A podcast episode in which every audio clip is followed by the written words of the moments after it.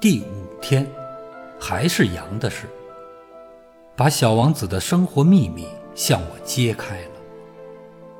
好像是默默思索了很长时间以后，得出了什么结果一样，他突然没头没脑的问我：“羊，要是吃小灌木，那它也要吃花了？”“嗯，它碰到什么就吃什么。”“连有刺的花儿也吃吗？”“有刺的也吃。”“那么。”刺有什么用呢？我不知道该怎么回答。那会儿我正忙着要从发动机上卸下一颗拧得太紧的螺丝。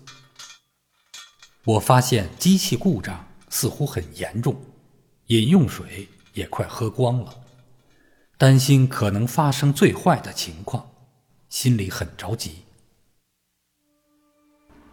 那么。刺有什么用呢？小王子一旦提出了问题，从来不会放过。这个该死的螺丝使我很恼火，我于是就随便回答了一句：“刺嘛，什么用都没有，这纯粹是花儿的恶劣表现。”哦，